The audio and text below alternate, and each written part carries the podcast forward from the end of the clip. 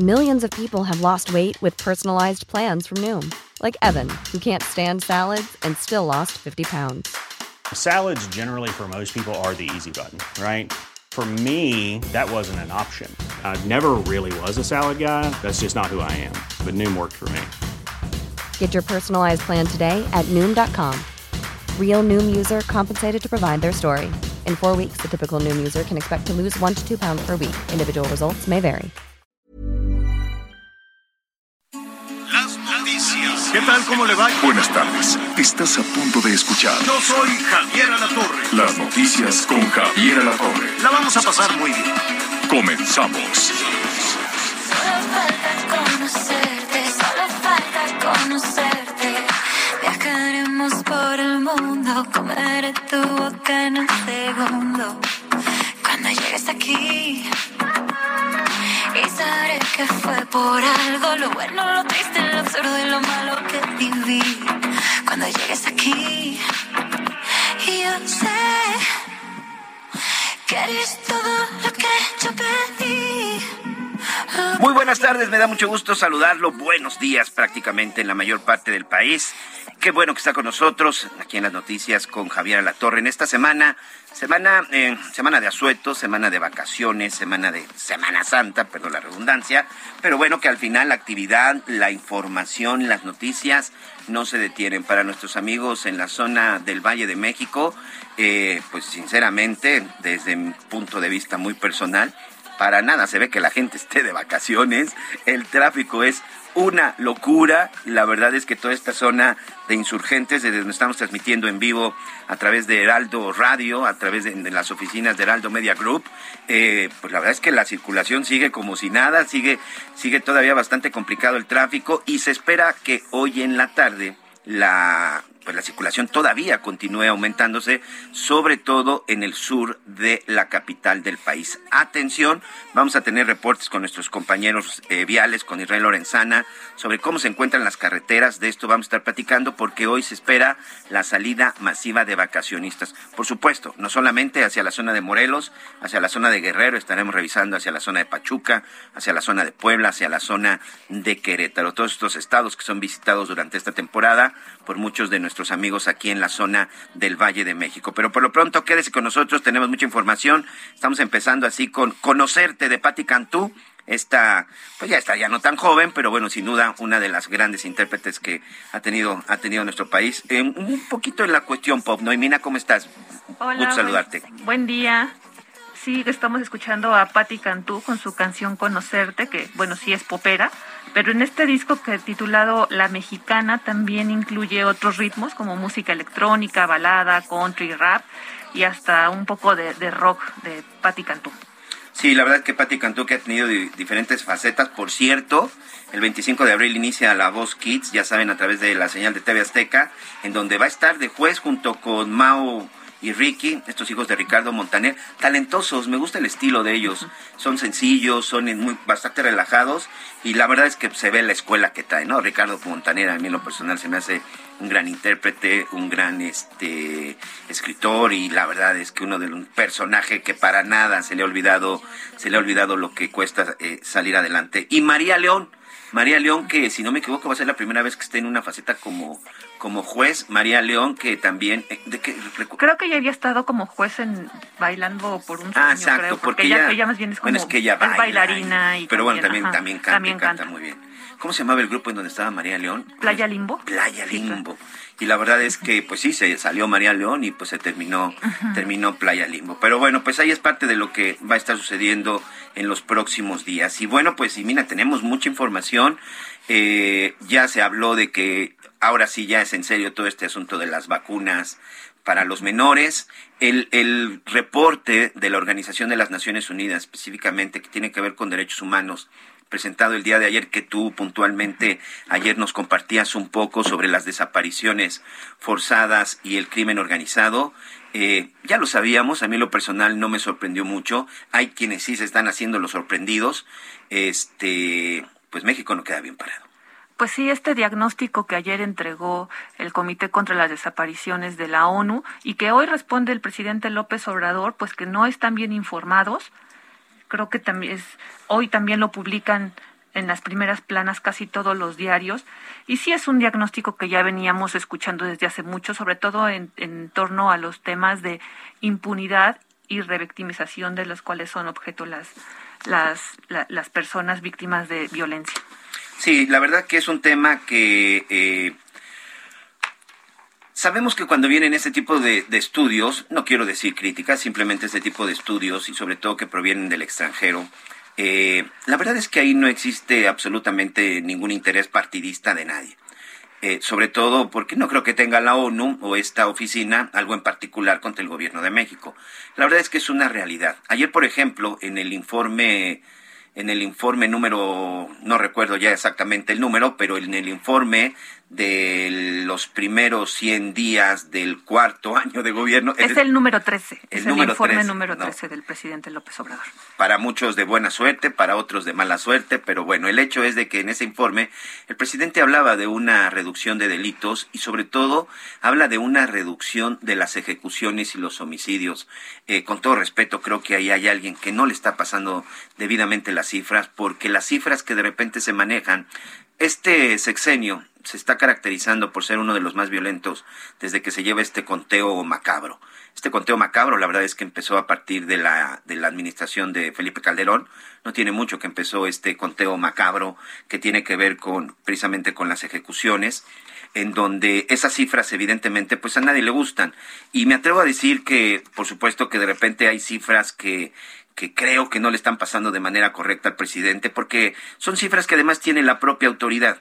Si usted quiere revisar cómo está la situación de las ejecuciones en nuestro país, pues es muy sencillo. Usted se mete a la página del Secretariado Ejecutivo de Seguridad Pública, que pertenece al gobierno federal, y ahí va a encontrar simple y sencillamente toda, toda la información sobre este, sobre el número de muertos. Y eh, con base en qué se llevan a cabo estos números y mina, pues es muy simple, con el número de averiguaciones previas iniciadas en cada una de las 32 fiscalías del Estado y por supuesto de la Fiscalía General de la República. Sí, ayer el presidente López Obrador decía que el homicidio doloso había disminuido en 3.5% y que los delitos que sí reconoce que habían tenido un incremento eran más bien como del fuero común, el feminicidio mencionó que había crecido 15%, el, la extorsión 40%, el robo a transporte público 22%, pero y las autoridades han insistido muchísimo en este tema de los datos que ellos presentan y la percepción que tiene la, la, la, población respecto a esta incidencia delictiva.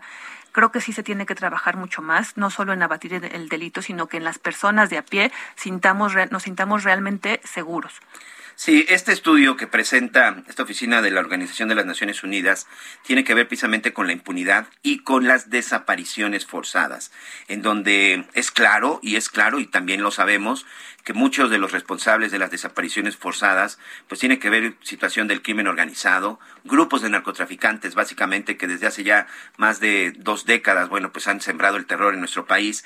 Y la verdad es que estas desapariciones también se hace un señalamiento y se responsabiliza al gobierno eh, por la por la inacción, por la impunidad, porque efectivamente no se ha hecho nada para detenerlas. Nada más para tener unas cifras. Durante el sexenio de Felipe Calderón, insisto, cuando es realmente empieza este conteo macabro, se registraron o se denunciaron 16.763 desapariciones forzadas durante la administración de Peña Nieto, 52.948 mil. Y hasta el día de hoy, las que van denunciadas en el sexenio del presidente Andrés Manuel López Obrador, estamos hablando de 27.971 mil. Estamos diciendo que nada más entre estos últimos tres sexenios son más de 95 mil personas las que se encuentran hoy desaparecidas y que seguramente serán mucho más, porque hay casos que, vamos a ser sinceros, no se denuncian. Hay unos casos en particular que a mí en algún momento, como reportero eh, de investigación en temas de seguridad, me tocó realizar una serie de reportajes acerca de los desaparecidos que no son denunciados. ¿Sabes cuáles son esos desaparecidos o esas desapariciones que no se denuncian? Las de los migrantes. Muchos migrantes desaparecen en el trayecto entre en el momento que cruzan a México y ¿sabes por qué? Porque no hay un familiar que los busque, porque no hay un familiar que los denuncie. Es más, muchas veces los familiares de estos migrantes desaparecidos eh, ni siquiera saben que están desaparecidos. Muchos dan por hecho que se fue a Estados Unidos, que llegó a Estados Unidos y que ya simple sencillamente se olvidó de la familia. Pero yo me atrevo a decir que por ahí hay una cifra negra espantosa. En algún momento, hace como cinco o seis años que hice ese reportaje en la, en la frontera sur y en la frontera norte, hablábamos de por lo menos tres mil personas que no estaban en las cifras. Salvadoreños, guatemaltecos, nicaragüenses y por ahí también había un grupo de hondureños. Sí, y un dato relevante también que mencionan en este informe es, ya me lo, mencionabas, el de la impunidad. Y ellos lo documentan de esta manera. hay solo 36 sentencias de casi 100 mil casos de personas desaparecidas. Y entonces esto es un reflejo pues de la impunidad y también de la crisis forense que se vive en el país, mencionan que hay 52 mil personas fallecidas no identificadas que se encuentran en fosas comunes. En las fosas comunes. Y, y, lo más grave es que detrás de todos estos datos que estamos dando, pues hay historias. Eh, hay familias, hay víctimas, familiares. Hay hijos, hay padres, hay hermanos, hay tíos. Por supuesto, hay historias. Bueno, vamos a seguir con este tema, pero eh, vamos rápidamente, vamos a cambiar radicalmente, que tiene que ver también con asuntos de frontera. Vaya, vaya situación que se están enfrentando los transportistas en el norte del país. Pues resulta que el gobernador de Texas, Greg Abbott, pidió que pues endurecieran las medidas de seguridad en la línea fronteriza, principalmente con la zona de Ciudad Juárez en Chihuahua. Ayer la gobernadora de Chihuahua, precisamente eh, Maru Campos, mandaba por ahí un mensaje en donde le decía a sus homólogos de Nuevo León, Tamaulipas y Coahuila, si mal no recuerdo, te la vamos a escuchar, en donde decía, tenemos que unir fuerzas porque esto se está complicando. ¿Qué es lo que está sucediendo? Que los transportistas están quedando ahí parados durante horas y evidentemente esto está representando un golpe muy duro para la economía. Vamos a escuchar lo que dijo el día de ayer en sus redes sociales la gobernadora del estado de Chihuahua. Hoy quiero hacer un llamado en lo particular a los gobernadores de Coahuila, Nuevo León y Tamaulipas para que nos mantengamos unidos y juntos busquemos el diálogo con el gobierno de Texas al gobernador Greg Abbott le solicitamos apertura al diálogo y a la conciliación. Durante el pasado mes de marzo estuve en Washington, D.C. y en todo momento he expresado mi compromiso contundente para atender con urgencia el tema de la seguridad fronteriza, con la conciencia de que este es un reto que solo puede ser atendido con una clara estrategia binacional. Bueno, pues ahí está lo que decía. Pero ¿qué es lo que está sucediendo? Vamos, vamos por partes. Vamos primero, ¿qué le parece del lado fronterizo? Y por cierto, un saludo a todos nuestros amigos que sabemos que son muchos que nos escuchan en el estado de Texas. Un abrazo, un saludo para todos ellos que nos escuchan en este momento. Vamos precisamente con nuestro compañero corresponsal Juan Guevara. Él es parte de este grupo de colaboradores de Heraldo Media Group, de No Media, por supuesto, en la Unión Americana. Juan, te mando un abrazo desde México. Y primero que nada, este, quisiera que nos explicaras un poco cuál fue la decisión y la determinación y cómo se está viviendo y por qué se toma esta decisión del lado norteamericano, del lado de Texas. Te mando un abrazo, Juan. Gracias. Abrazos, Miguel. Mira, déjame decirte que lo que está sucediendo es que Greg Abbott, como gobernador eh, republicano, es un gobernador que desde la época de Trump no ha tenido mucho cariño a nosotros los mexicanos. Eso ha sido constantemente. Ahora, hay que recordarle a nuestra audiencia, primero, para dar un poco de contexto, que Greg Abbott está recibiendo muchas presiones, mucha presión por las compañías energéticas en Texas, porque mucho del problema que está derivando de esto es que las compañías energéticas de Texas están presionando a Greg Abbott por la posible eh, eh, reforma energética que se está poniendo en la mesa de negociación en esta en este en este en estos momentos en México. Entonces, es una respuesta del gobernador Greg Abbott a una circunstancia en donde pues de alguna manera está tratando de igualar los términos de negociación. Ahora, hay noticia de último minuto, esto acaba de salir hace unos 10 minutos, en donde Greg Abbott está dispuesto a eh, minimizar o a reducir el nivel de inspecciones que se están haciendo a los transportistas mexicanos.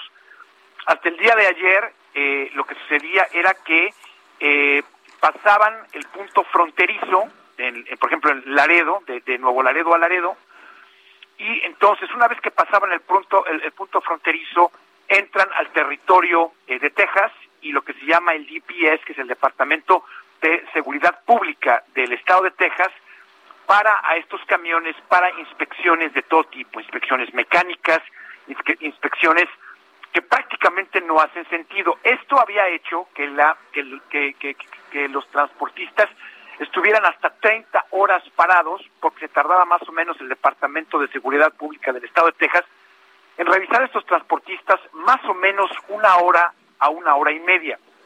El, eh, el, Houston Chronicle, principalmente es, un medio muy importante aquí en Texas, acaba de informar que bueno que el gobernador eh, Greg Abbott tuvo una eh, tuvo una conversación con el gobernador de, de Nuevo Laredo y que eh, planean estar juntos el día de hoy, a través de una conversación, a las 2 de la tarde, hora de Texas, hora de México igual, en donde, bueno, la idea es eh, el mecanismo en donde van a reducir el nivel de inspecciones que tienen los Texas a los transportistas mexicanos. Sin embargo, como es importante mencionar que eh, lo que está sucediendo es una política espejo.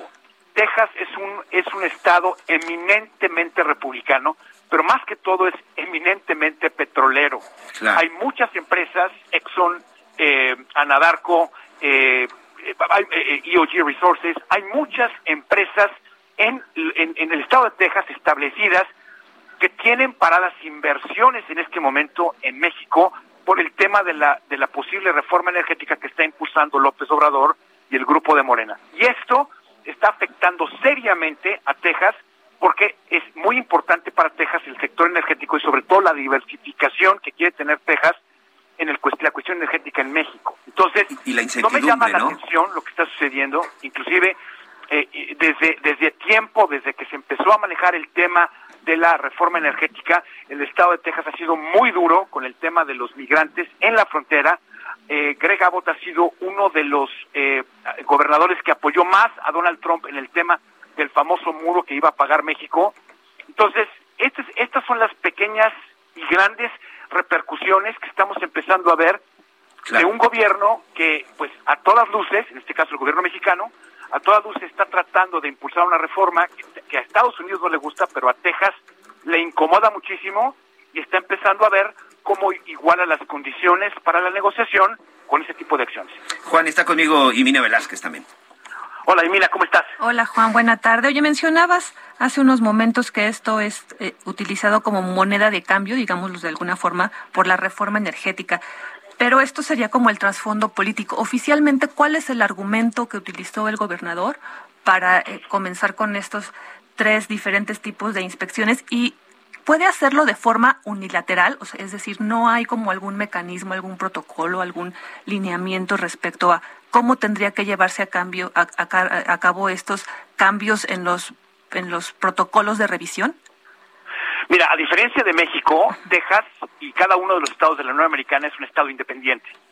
Y aunque hay leyes federales que eh, coordinan el esfuerzo de cada estado, cada estado tiene la facultad y la potestad de poder hacer y poder disponer de leyes locales como ellos digan.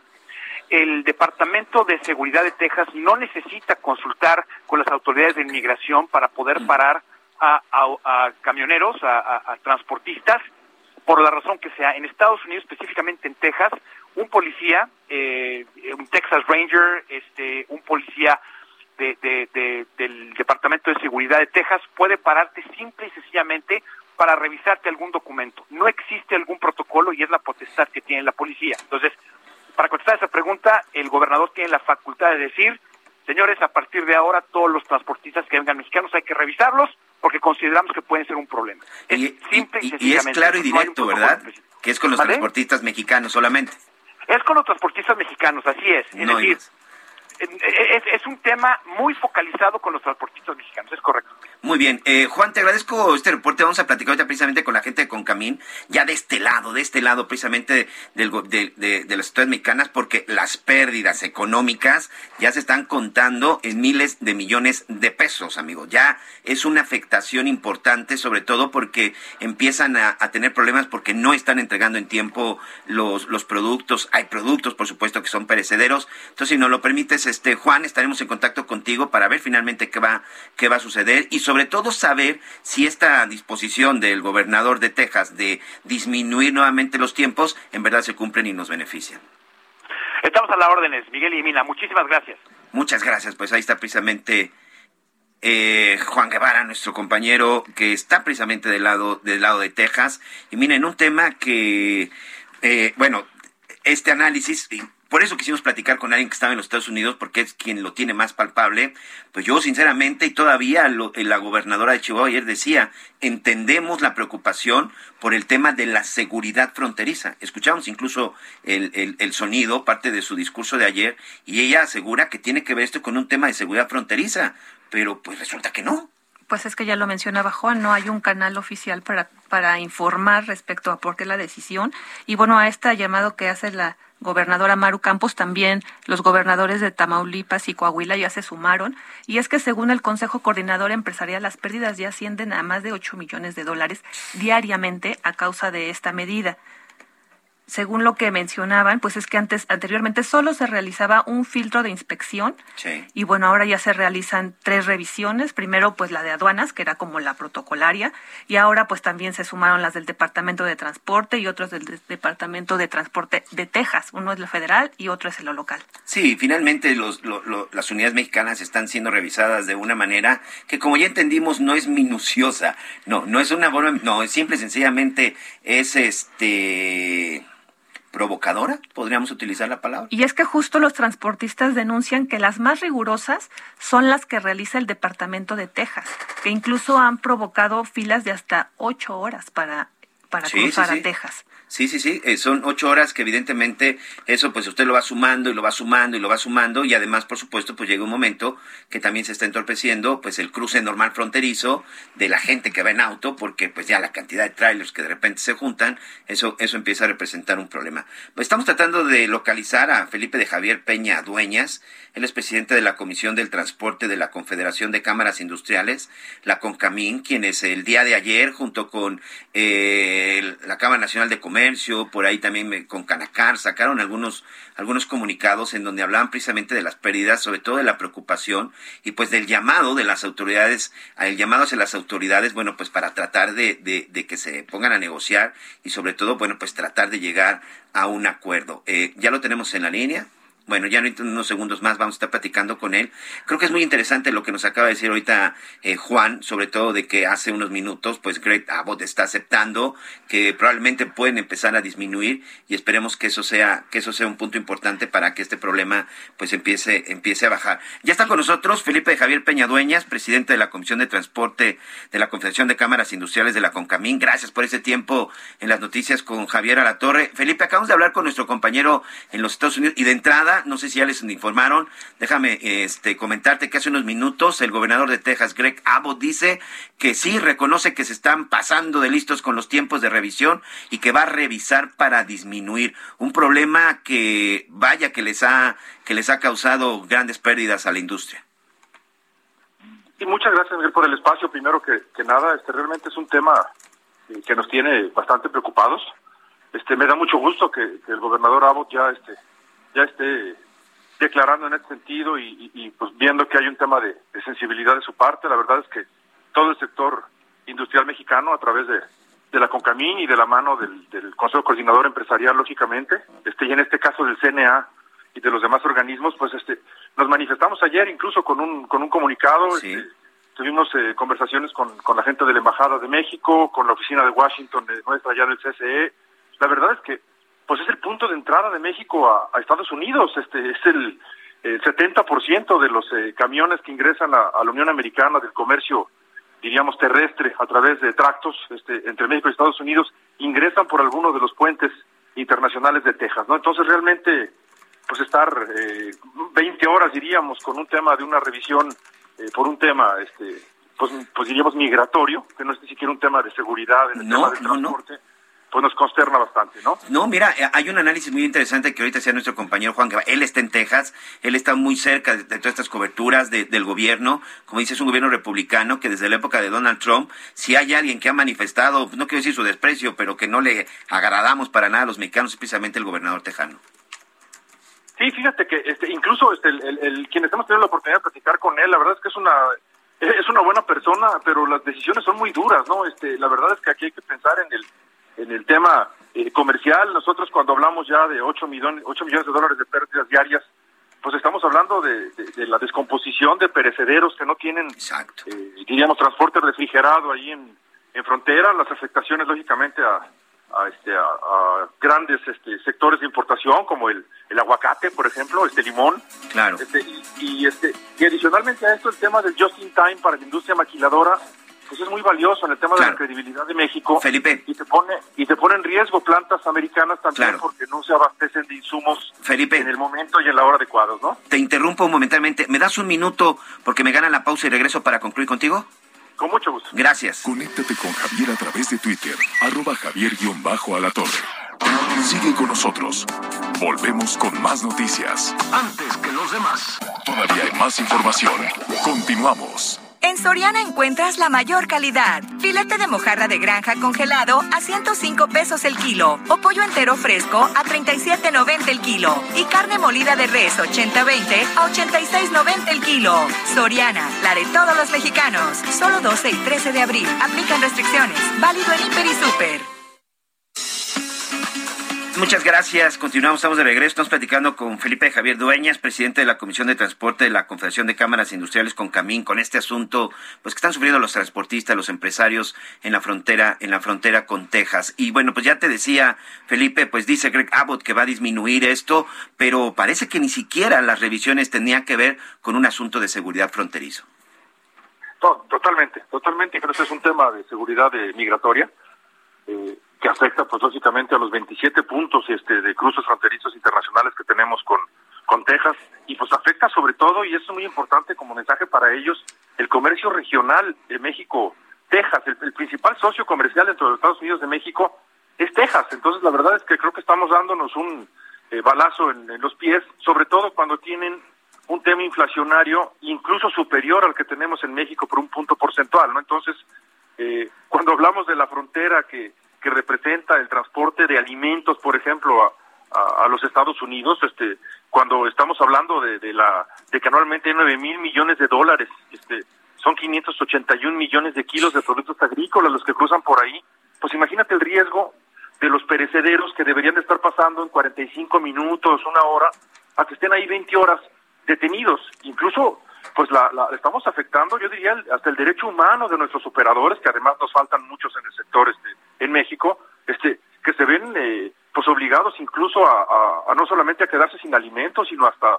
seguridad, ¿no? Donde pueden eh, eh, manejar sus necesidades, ¿no? Y su propia seguridad, porque estar varado en la carretera dentro de tu tráiler, pues evidentemente que también, bueno, pues ahí te, te, te pone de alguna forma vulnerable, te deja vulnerable. Sí, sin duda, sin duda. Creo que eso es un tema este, que, que, como bien lo refieres, no nada más implica un tema económico, implica un tema de seguridad, implica un tema de empleo, implica un tema de, eh, de diríamos, de, certidumbre en el tema comercial transfronteriza y en el tema de, la entrega del, del just in time, porque por el otro lado la más afectada, además de, de los alimentos, pues es la, es la manufactura y pues este, la industria automotriz, por ejemplo, que maneja mucho el tema del del justo a tiempo en, el, en la llegada de los volantes o de los eh, eh, componentes que requieren para terminar de ensamblar un vehículo en Estados Unidos, pues están con cadenas, por eso se llama así, ¿no? Con cadenas que requieren del, en el momento de las mercancías y, o de los insumos y de otra forma, pues también te ves hasta en riesgo de paros técnicos o temporales en algunas líneas de plantas, ¿no? Claro. Hoy está conmigo en la cabina Mina Velázquez. ¿Te quieres una pregunta? Adelante, Mina. Hola, buena tarde, Felipe. Dos preguntas. Ya mencionabas ahorita de algunas consecuencias. ¿Estaríamos posiblemente en caso de que se extiendan estas inspecciones frente a un tema de escasez de alimentos y de materias primas en Texas? ¿Y cuáles serían las consecuencias en México? Y por otra parte, ¿el gobierno federal ya está en contacto con ustedes o con las autoridades de Texas para agilizar las inspecciones? Sí, muy, buenas tardes, primero que nada. Este, son muy buenas tus dos preguntas. Creo que la primera te diría, sí, la gran dependencia que tiene eh, Texas de la de la eh, de la eh, de, tener que tener abasto, diríamos, de alimentos este, de, de, la zona de México, diríamos, es tan, tan importante que sí se ven en riesgo si es que incluso los se, se, se nos echan a perder, diríamos, en el tema del, del traslado. Este, no sería sobre toda la cadena alimenticia, sin duda, pero sí sería sobre algunos específicos, aguacate, limón y demás que sí se ven con un tema de, de una afectación muy importante, este, incluso sus cadenas de frío, ¿no? Entonces digo, sí hay un riesgo, más que que se queden sin alimento, de un tema que les implique que tengan un incremento en el impacto inflacionario que ya traen, ¿no? O sea, este, pero, pero por supuesto que está, eh, es, es, de primera, este, eh, el, tener que atender esto de manera inmediata, ¿no? Este, y la segunda, este, eh, pues yo creo que es este, eh, sin duda hemos tenido contacto con el, con el gobierno federal americano, con, con la oficina de Washington a través del, del CSE, nosotros directamente con las eh, nuestros amigos aquí de la embajada de, Estados Unidos acá en México, con este, con el área lógicamente de la, del Ministerio Comercial, este, y sabemos que ellos están gestionando, diríamos que están eh, también eh, tratando de influir, de atender este tema, que pues aparentemente es una diferencia entre gobierno federal y local en, en los Estados Unidos y que se vuelve un tema político, eh, pues diríamos, eh, complicado para nosotros que quedamos este, absolutamente en medio, ¿no? Este, entonces, por eso es que tenemos, por un lado, el diálogo con el gobernador, que es quien tiene la solución, a quien le pedimos que nos ayude eh, por el bien no solamente de México, sino por el bien de Texas, este, en esta gran área comercial que tenemos. Y por otro lado, también tenemos plena comunicación con el gobierno federal, este, con Washington en concreto, quienes están también haciendo las gestiones eh, eh, necesarias que consideran ellos para que esto pueda agilizarse, ¿no? Me llama la atención que no mencionaste en ningún momento al gobierno de México, Felipe. Ah, no, sí, por supuesto que lo hay. Una disculpa, este, la, la, Secretaría de Economía está este, totalmente de la mano con nosotros. Este, perdón por la omisión. La secretaria Tatiana eh, y a través de la subsecretaria también, este, Luz María de la Mora, están eh, permanentemente en comunicación con ellos ah, y con nosotros, este, con los diferentes sectores, este, Acuérdense que en el tema de, todos estos temas que, manejamos en comercio exterior, diríamos, eh, pues tenemos también el llamado cuarto de junto que nos permite o que nos deja la experiencia de tener una cercanía tan grande este, con el gobierno, este, diríamos, mexicano históricamente, que, perdón por la omisión, porque realmente lo sentimos como de casa totalmente, ¿no? Aquí vamos totalmente juntos. Oye, ya para, para concluir, sabemos que estás en una junta y doblemente te agradezco que nos hayas tomado la llamada. Esto es muy importante y estamos hablando de tiempos. ¿Cuánto tiempo más pueden ustedes seguir aguantando esta situación? ¿Qué tan urgente tiene que ser que esto ya se agilice y se destrabe todo esto? De absoluta urgencia. Yo te diría, este, ni siquiera lo, para contestarte no lo cuantificaría por días, yo lo cuantificaría por horas. Este, creo que es un tema que tiene que solucionarse en horas, no en días. Y más con el tema de que se viene, eh, para efectos de México, diríamos, los días eh, la culminación de la Semana Santa. Este, entonces, para nosotros es un tema eh, de absoluta prioridad en el que estamos eh, con todas las pilas puestas, diríamos, para ver si podemos obtener que esto se aligere, como lo dijo el gobernador cuando empezaste la entrevista con, conmigo, este, eh, que el gobernador Abbott tenga bien, diríamos, este, ya disminuir esta carga que realmente nos este, necesitamos que sea en, en horas, cada minuto, diríamos aquí, este, eh, nos eh, afecta eh, económicamente y en todos los sentidos, diríamos, este, de la imagen incluso comercial de México por un acto de terceros, ¿no?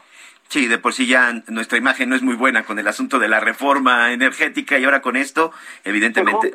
Se junta, con muchos temas y se junta con los, son los temas de transporte, ¿no? Y que si los bloqueos ferroviarios y la toma de autopistas y que, que sí pueden ser temas domésticos, pero que al final del día te llevan entonces a que, a que pues haya un desgaste, diríamos, en la imagen internacional que, que en este caso yo diría no, no merecemos, ¿no? La verdad es que sí, sí solicitamos y a través de los medios, ustedes que nos ayudan con esto, que esto fluya de forma tal que se entienda que, que necesitamos esta, esta decisión lo más pronto posible, ¿no? Felipe, una pregunta. Eh, ¿Coincidiría usted entonces en esta hipótesis de que estos, estas inspecciones obedecerían a una moneda de cambio por la reforma energética? Eh, no me atrevería este, a, a, tocar esa respuesta. Este, creo que creo que es un tema eh, absolutamente de una diferencia este, migratoria ahí del 42 en los Estados Unidos. Este, la verdad es que no me, no me atrevería yo a, a, mencionar esto. Es, lo que sí es evidente que hay una coincidencia en el tema de los de los temas, pero este, pero yo creo que yo lo vinculo más como un tema de, de diferencias migratorias entre entre diferentes fuerzas políticas dentro de los Estados Unidos que están afectando sin duda el, el comercio pues no diría nada más de México, Estados Unidos, México, Texas, sino de América del Norte, ¿no? Así es. Bueno, pues te agradezco, Felipe de Javier Peñadueñas.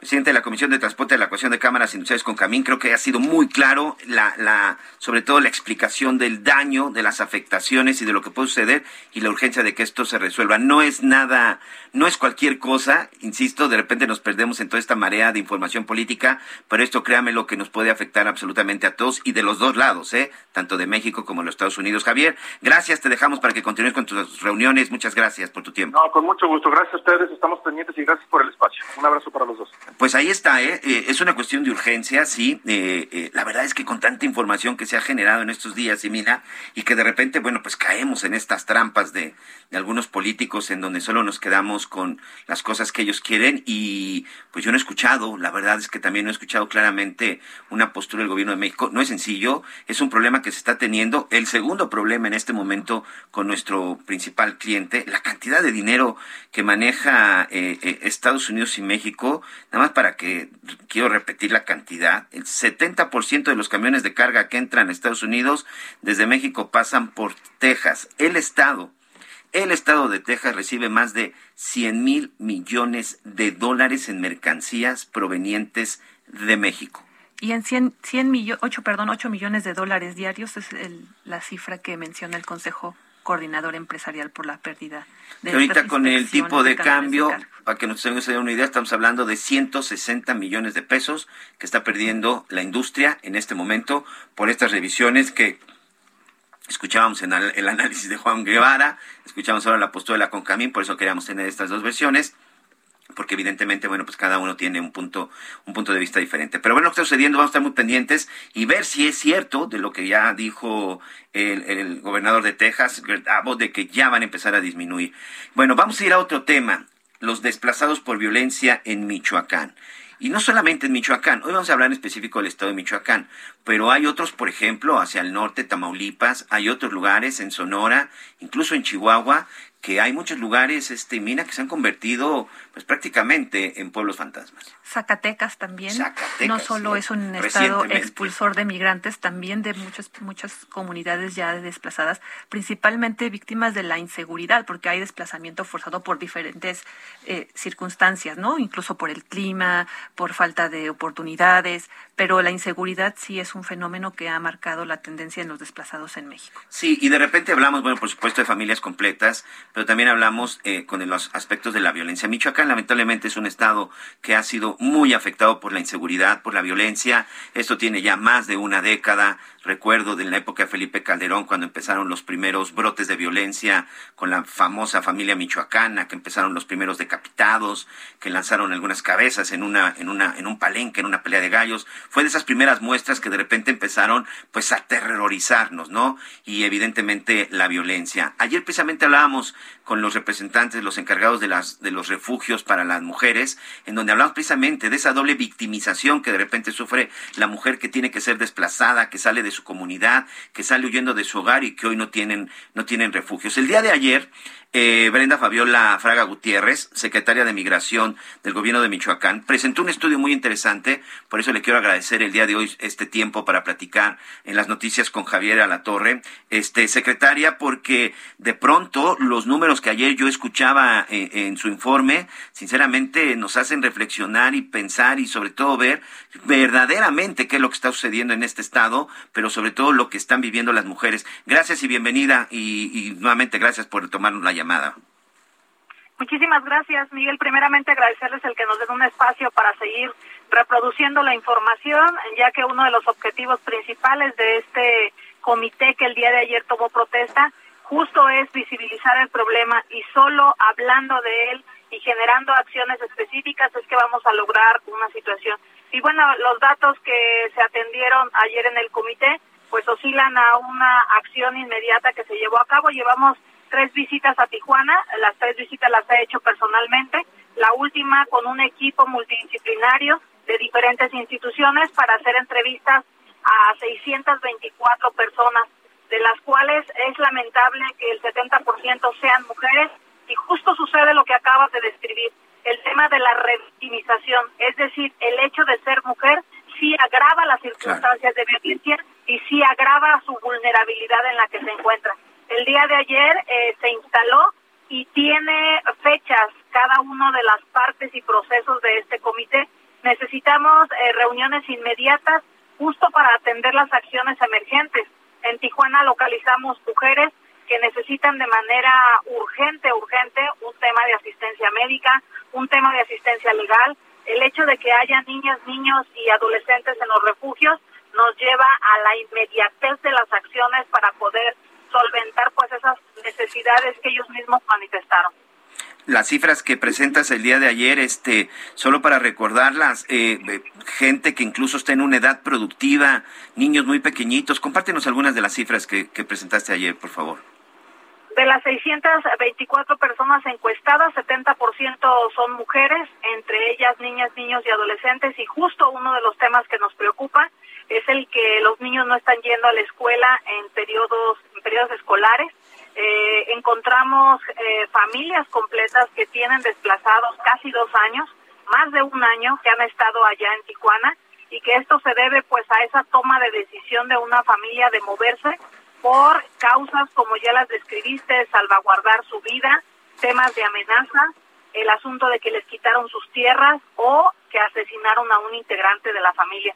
Son, por supuesto, datos que nos llevan a una reflexión de la importancia que tienen las precisiones del actuar del gobierno eh, actual en relación a que tienen que ser transversales y tienen que ser muy coordinadas. Esto con la intención de ofrecer en un futuro un tema de retorno seguro, un tema de retorno voluntario, pero por sobre todo un tema donde se respete el derecho a la no repetición de las acciones que vivieron.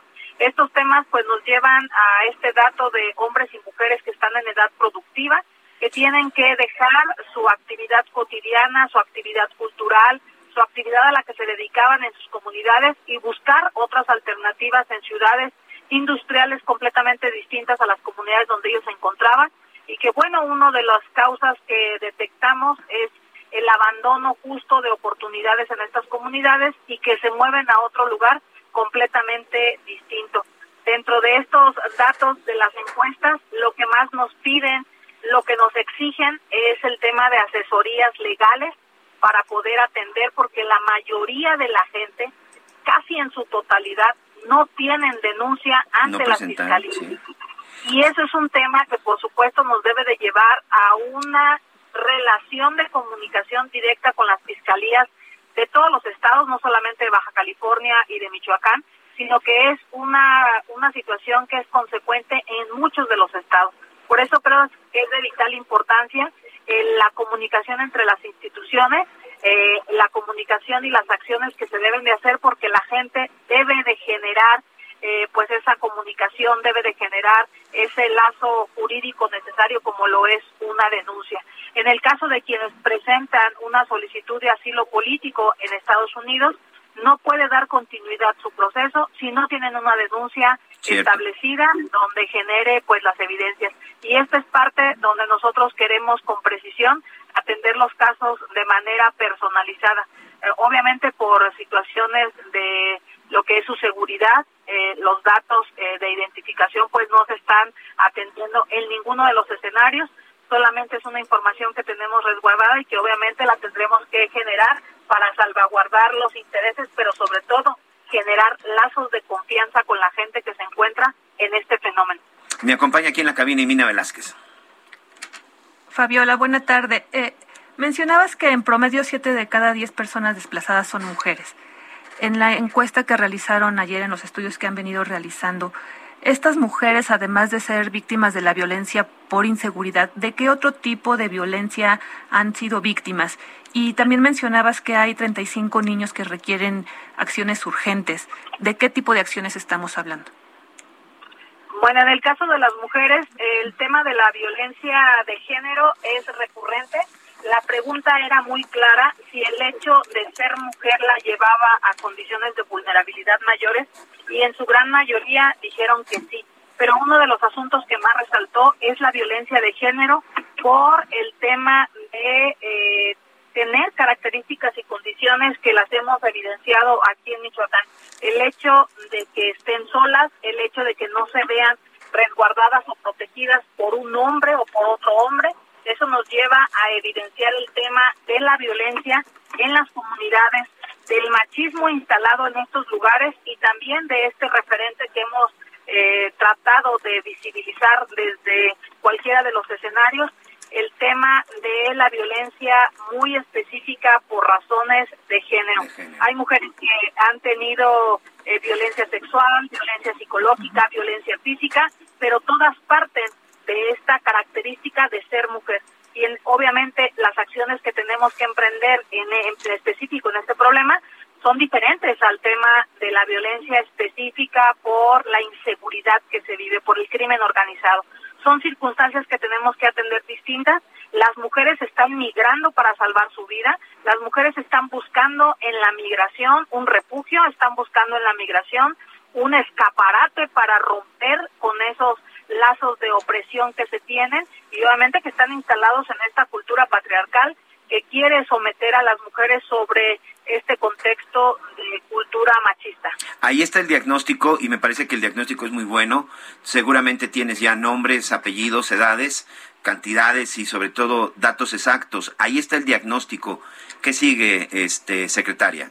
Ahora, ¿qué tenemos que hacer primero con los que ya se fueron? ¿Y qué vamos a hacer con los que se quedaron y que sabemos y que hoy nos están escuchando que están siendo víctimas y que hay muchas que no se atreven a, salir de su casa o salir de su comunidad?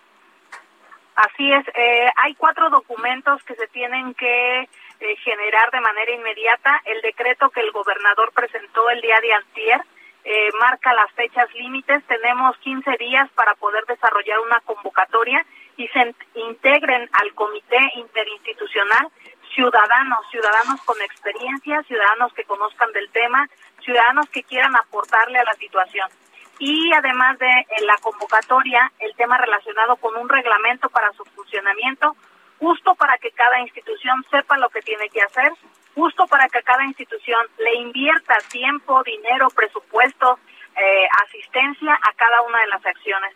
Y los otros documentos tienen que ver con el protocolo de atención inmediata que nos estamos basando en los cinco protocolos ya existentes que tenemos en el país. Y el último documento sería un plan de trabajo inmediato, donde dentro de este plan tendrá que ir sin lugar a dudas la propuesta legislativa que presentará el gobernador respecto a una ley de desplazamiento forzado que no tenemos en el país y que no tenemos en el Estado. En el país se están discutiendo 11 proyectos que están en el Congreso de la Unión, tres de ellos ya pasaron en un proyecto al Senado y obviamente pues aquí el tema de solicitar a los senadores, solicitar al Congreso que le den presura a este claro, que se apresuren. Michoacán lo está reconociendo, pero no es suficiente el reconocer, sino el actuar, pero urge un marco jurídico para respaldar las acciones. Y bueno, ahorita estamos presentando este estudio en, Michoacán porque son los únicos que han hecho este estudio hasta el momento. Eh, espero no equivocarme, pero Oaxaca, Chiapas, en la zona de Veracruz. Hay otras zonas que también están sufriendo con este asunto de la migración y, las, y la violencia de género y por supuesto que tiene que ver con la delincuencia organizada. Eh, yo te quiero agradecer, muchas gracias, gracias por este tiempo, gracias por platicar con nosotros. Vamos a estar en comunicación para saber los avances y sobre todo saber qué es lo que va a pasar con todas estas personas que se encuentran en la frontera. Eh, Brenda Fabiola Fraga Gutiérrez, secretaria de Migración del Gobierno de Michoacán, gracias por este tiempo en las noticias con Javier La Torre y suerte, éxito. Y sí, ahí está el llamado para los legisladores hay que ponerse a discutir y a legislar en las cosas que verdaderamente son más importantes para este país. Muchísimas gracias y estamos a las órdenes. Muchas gracias. Pues ahí está. Y, es un problema que sí, este, pues es un espejo, ¿no? De repente lo que pasa en Michoacán es un espejo eh, en Nayarit. Nayarit en alguna ocasión también haciendo varios reportajes con las cuestiones de la migración. Hay lugares en Nayarit en donde tú de repente volteas y son mujeres, mujeres, mujeres, porque todos los hombres se van a trabajar, las comunidades no tienen hombres. Y esa es la situación donde se han aprovechado algunos delincuentes, que es un tema también súper delicado y, es un tema que entristece, de que incluso muchos llegan y se roban a las niñas, y se roban a las niñas para llevárselas estos, estos delincuentes. Sí, Michoacán es una zona, un estado expulsor de migrantes. Sí. Son siempre de los estados más beneficiados por las remesas y eso justamente genera que las mujeres asuman como roles preponderantes dentro de la comunidad. Y con el fenómeno de la violencia, pues se agudizó también el tema de la violencia de género y la violencia de otros tipos que ya mencionaba Fabiola que habían documentado. Claro. Porque no solo es la inseguridad y también, eh, insisto, en el tema de los desplaza del desplazamiento forzado, hay muchísimos tipos de desplazamiento, pero en este caso en específico es producto de la inseguridad. Sí, y aquí hay en este tema de inseguridad, esperemos que también alguien ya se ponga serio y que en verdad presenten iniciativas reales, sobre todo con la cuestión de la profesionalización y la dignificación de las policías municipales. Hay quienes dicen que lo mejor es desaparecer las policías municipales y hacer solo una policía estatal. Hay quienes dicen que no, que sí es necesaria tener una policía municipal. El hecho es que eh, en un país como México, en donde el crimen organizado en donde eh, se ha apoderado de algunos estados, perdón, no de estados, pero sí de algunas ciudades, de algunas comunidades, en donde tenemos a unos de los delincuentes más buscados a nivel mundial, en donde según las autoridades internacionales tenemos a los delincuentes más peligrosos, no podemos tener policías que no saben usar una pistola y que ganan cuatro mil pesos mensuales y sin ningún tipo de protección y sin ningún tipo de derecho. La policía municipal en este país está abandonada y es el principal, el principal filtro entre el ciudadano y precisamente para tratar de detener y prevenir la delincuencia. Vamos a una pausa y regresamos con más en las noticias con Javier Alatorre. Ya sufrimos suficiente, nos perdimos entre tanta gente para llegar aquí. Conéctate con Miguel Aquino a través de Twitter, arroba Miguel Aquino. Burroughs Furniture is built for the way you live. From ensuring easy assembly and disassembly to honoring highly requested new colors for their award-winning seating, they always have their customers in mind. Their modular seating is made out of durable materials to last and grow with you. And with Burrow, you always get fast, free shipping. Get up to 60% off during Burrow's Memorial Day sale at burrow.com slash ACAST. That's burrow.com slash ACAST. burrow.com slash ACAST. La información antes que los demás. Ya volvemos. Todavía hay más información. Continuamos. Las noticias en resumen. En los límites de Oaxaca y Guerrero, en la Costa Chica, fue hallada muerta la menor de edad, Frida Alondra, con señas de golpes y violencia sexual. La menor afroamericana estaba reportada como desaparecida desde el sábado pasado. Siete policías municipales, cuatro de Guadalajara y tres de Tonalá, fueron detenidos y puestos a disposición de un juez por su presunta participación en la desaparición forzada de cuatro personas, informó la Fiscalía del Estado de Jalisco. Ocho personas asesinadas fueron halladas semidesnudas y con huellas de tortura a un costado de la carretera federal 49 en los límites de los estados de Zacatecas y San Luis Potosí, informó la Fiscalía de Zacatecas. Raúl Alfredo N., presunto feminicida de la joven María Fernanda Contreras Ruiz, fue trasladado desde Coahuila a Nuevo León y de inmediato llevado a las instalaciones de la Fiscalía del Estado. Se estima que su audiencia de imputación sea este mismo miércoles o el jueves.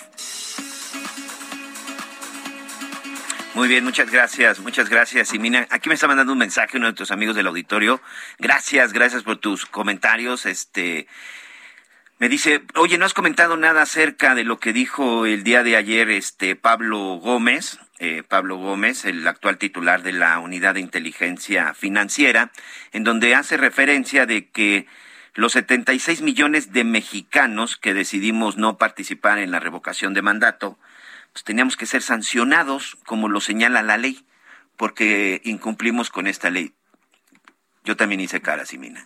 La misma cara que acabas de hacer tú y que seguramente están siendo nuestros, haciendo nuestros amigos, este, la hicimos todos cuando, cuando escuchamos esto. Así es, el día de ayer, y, y está en sus redes sociales, Pablo Gómez, 1968, Así es, Pablo Gómez, quien fue uno de, quien es uno de los líderes históricos del movimiento estudiantil del 68 y titular de la UIF, el día de ayer puso en sus redes sociales la Constitución, eh, entre paréntesis pone 35, 35i, que es el artículo, señala obligatorio el voto en la revocación de mandato.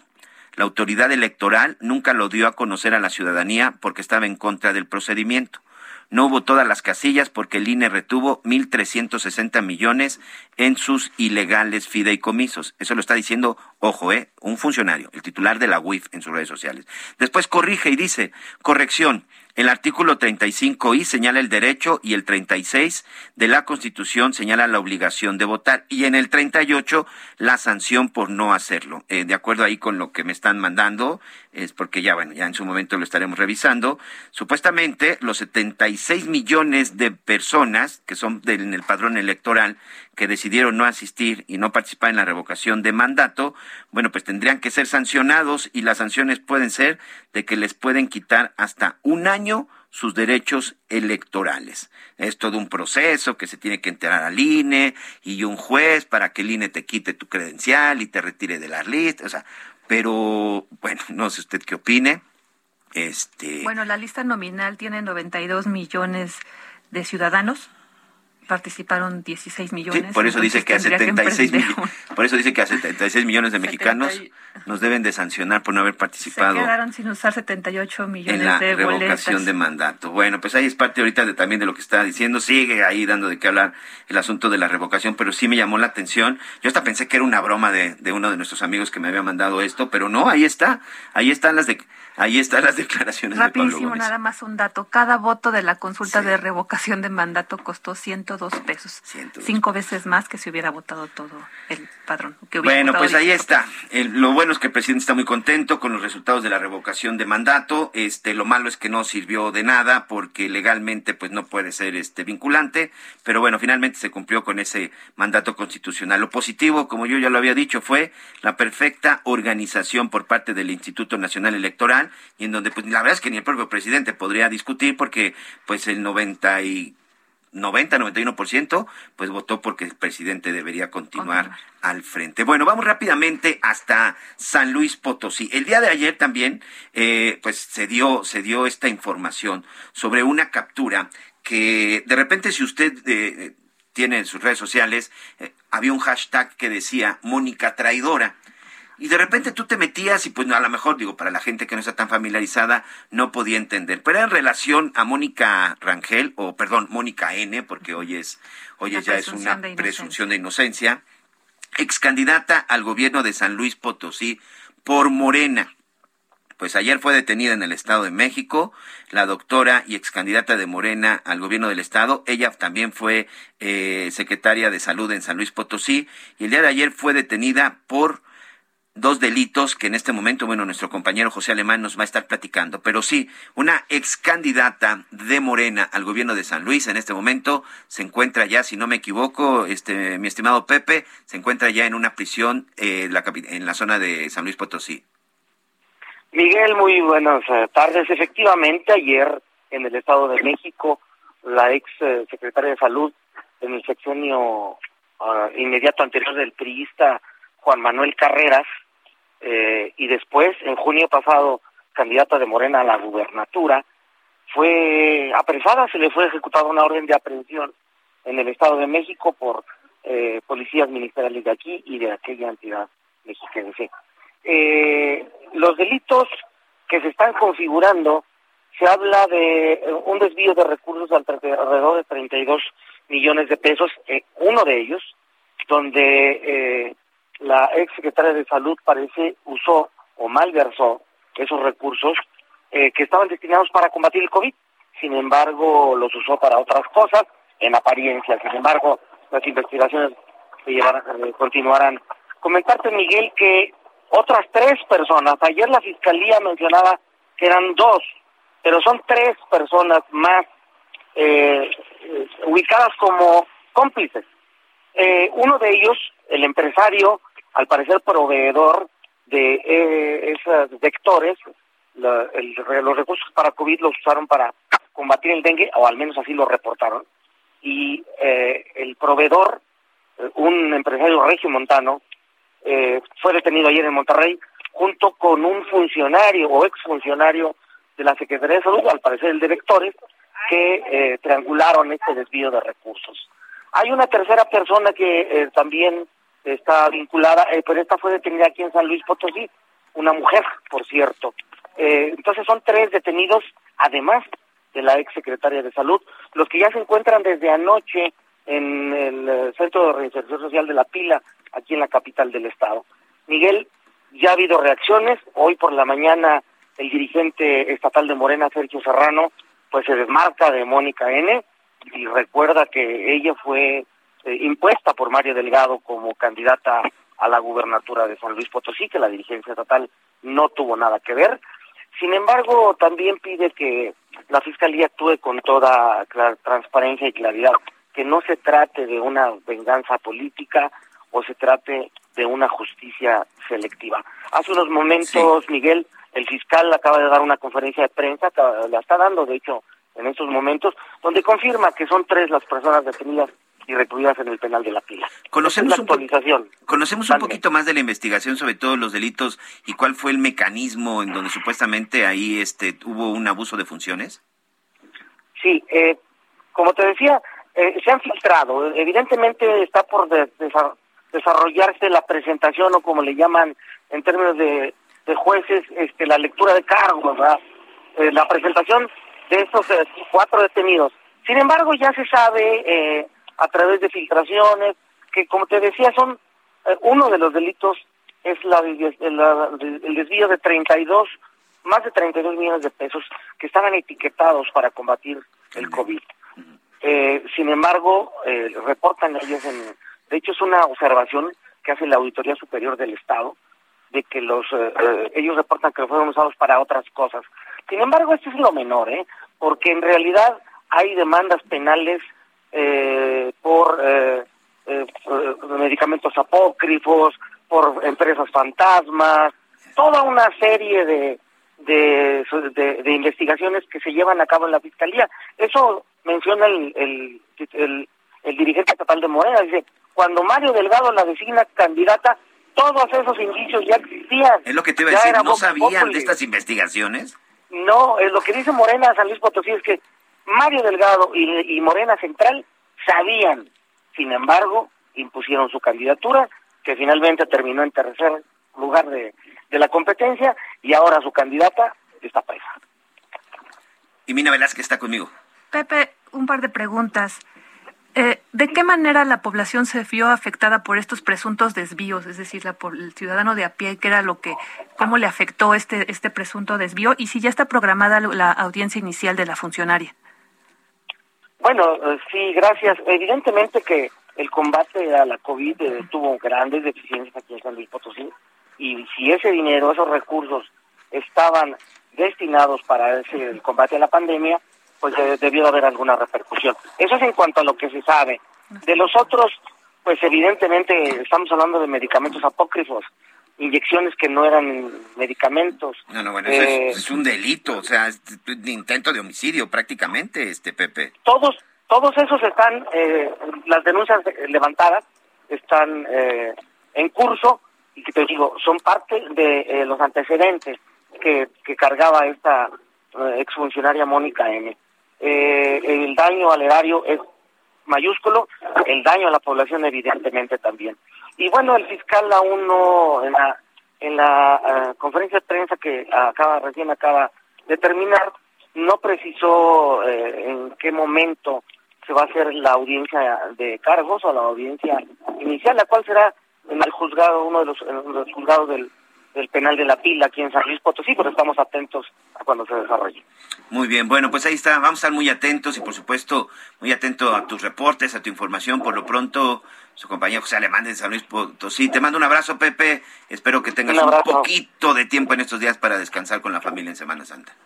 Muchísimas gracias, igualmente a ustedes. Gracias, ahí está Pepe, siempre muy puntual con sus, con sus comentarios. Pues eh, eh, vaya situación en la que se pone la Dirección Nacional de Morena. Si, imagínate si su representante en el Estado dice, ustedes sabían que estaban reclutando como candidata a una persona no grata o que tenía varias denuncias, eh, ¿por qué se tomó la decisión de ir con alguien que sabías que no iba a ganar? Guardadas las proporciones, lo mismo ocurrió con el caso Félix Salgado Macedonio. En su momento, sí, claro. que ahí, bueno, fue toda una campaña hasta que se logró que bajarlo. y Pero bueno, en lo de San Luis Potosí, pues ahí se quedó y, y era un asunto que evidentemente, que, que, que fíjate la gran diferencia ahí, Mina, porque ahí, bueno, pues está la investigación y no ha avanzado y no ha pasado absolutamente nada, porque Félix Salgado, pues como vemos, pues está gobernando el Estado de Guerrero, porque él es el que manda en el Estado de Guerrero. Y la verdad es que ahí pues no, no ha pasado absolutamente nada, pero aquí ya había una investigación judicial y ahora pues como vemos hasta ya las órdenes de aprehensión, ¿no? Sí, lo grave es la forma en la que impacta directamente a los usuarios del servicio de salud estatal, ¿no? Mencionaba el tema de las inyecciones apócrifas algo. No, no, bueno, eso en verdad, ¿eh? Habría, yo creo que sería interesante documentar esa parte de qué manera les afectó Ya que nos lo digan nuestros, eh, los expertos, pero pues eso es como un, como un intento de homicidio. Espero que nadie se haya muerto, porque fue lo que sucedió en el hospital de Pemex en Tabasco, que precisamente eh, les metieron ahí eh, caduco, ya material caduco, eh, sobre todo en cuestiones de insulina y no recuerdo de qué otra enfermedad, y que mucha gente resultó grave y que los funcionarios finalmente, pues sí fueron detenidos y acusados de una serie de delitos, de delitos graves. Entonces. ¿Te acuerdas que también había denuncias de que en la famosa agua, ¿no? Que ponían este agua en lugar de vacunas. Bueno, vamos rápidamente a otro tema que el día de ayer y que hoy todavía en las primeras planas, aquí en las noticias con Javier La Torre y Mina al final nos platicaba de este informe sobre el Comité contra las Desapariciones Forzadas de la Organización de las Naciones Unidas, en donde pues hace unos señalamientos en este estudio eh, donde asegura que servidores públicos mexicanos y el crimen organizado son los responsables del creciente número de desapariciones forzadas en México. De acuerdo con los registros, ya revisábamos los registros hace rato, desde la época de Felipe Calderón hasta el presidente Andrés Manuel López Obrador, son alrededor de un poco más de 95 mil casos de desapariciones forzadas. Yo le quiero agradecer a Luis Eliud Tapia, él es abogado en derechos humanos, él ha sido un activista y ha estado muy de cerca, muy de cerca con estos temas, conoce precisamente muchas de estas historias, porque bueno, pues a través de tu carrera y los diferentes eh, puestos y sobre todo en las diferentes organizaciones que has trabajado, este Luis, pues has tenido oportunidad pues de estar en contacto cercano precisamente con víctimas que pues siguen desde hace muchos años buscando buscando a un familiar desaparecido, buscando a un esposo, a una madre, a un hijo, a una hija. Primero que nada, bueno, gracias por ese tiempo en las noticias con Javier Latorre.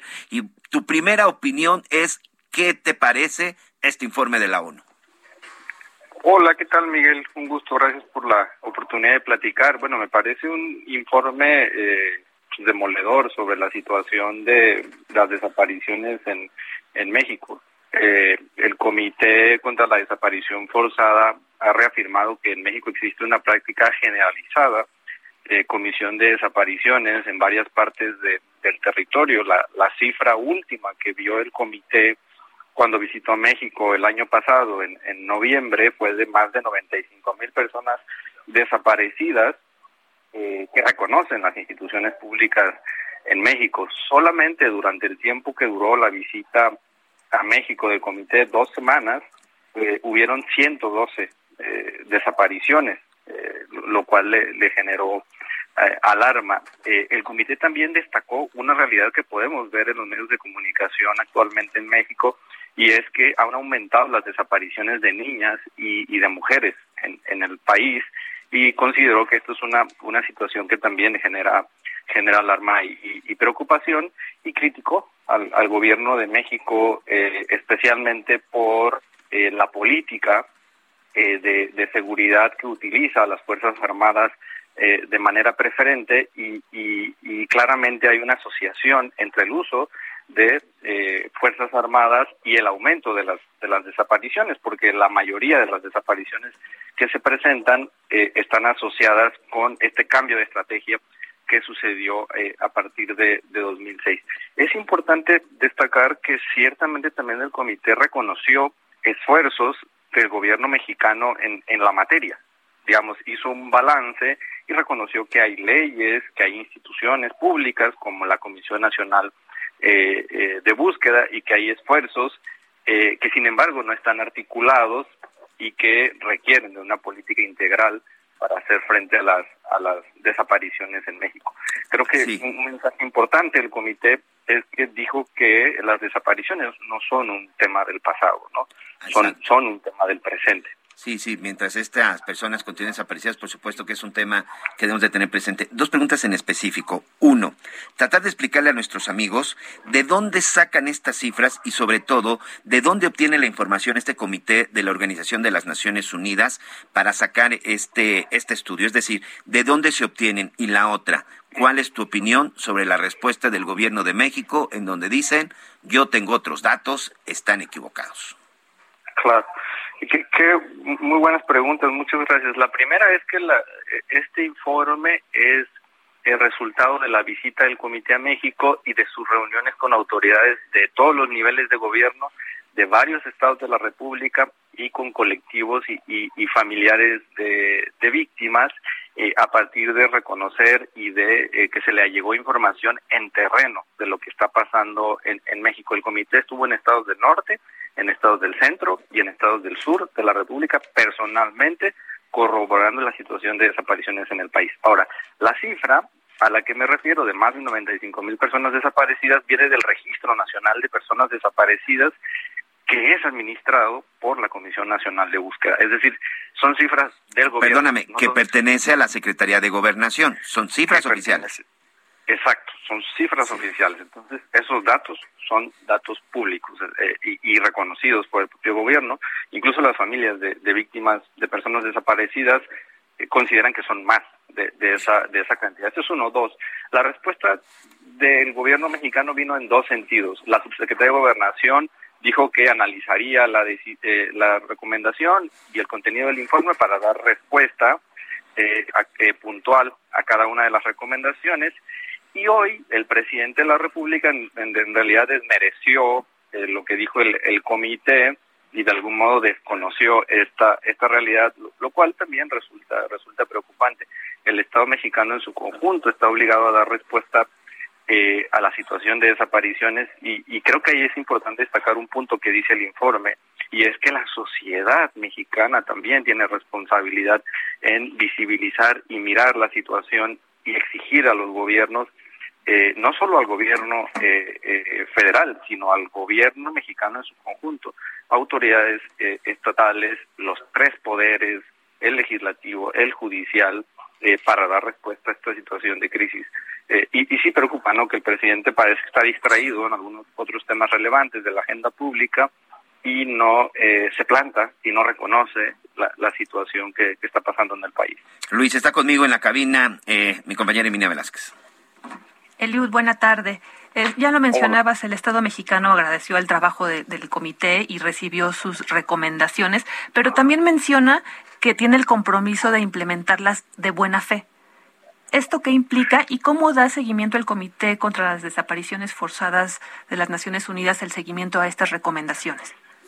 Así es, eh, eso es muy buena noticia porque bueno, lo que sigue ahora es que México tiene un plazo de cuatro meses para dar respuesta a cada puntual a cada una de las recomendaciones que eh, el comité le ha hecho, por ejemplo, en específico que haya una atención a la situación de eh, crisis forense en el país. Hay al menos 52 mil cuerpos de personas eh, eh, que están en los semefos, en los panteones, en fosas comunes en México, que requieren ser, ser identificados. Por ejemplo, se ha también pedido que se haga frente a la impunidad que hay en el país y que haya verdaderos procesos de investigación serios. Entonces, en realidad lo que va a pasar es que cada institución del Estado tiene que responder a cada uno de los puntos que el comité señaló y eso será valorado por el comité e incluso se hará público. Entonces es muy importante que toda la sociedad, todos los gobiernos, los medios de comunicación estén pendientes de este proceso eh, que, viene, ¿no? Es, es, fundamental e, e, esta parte. Elio, también decías eh, llamabas la atención respecto al párrafo 27 de este informe, donde se, se referían a un conflicto institucional entre la Comisión Nacional de Búsqueda y la Fiscalía General de la República.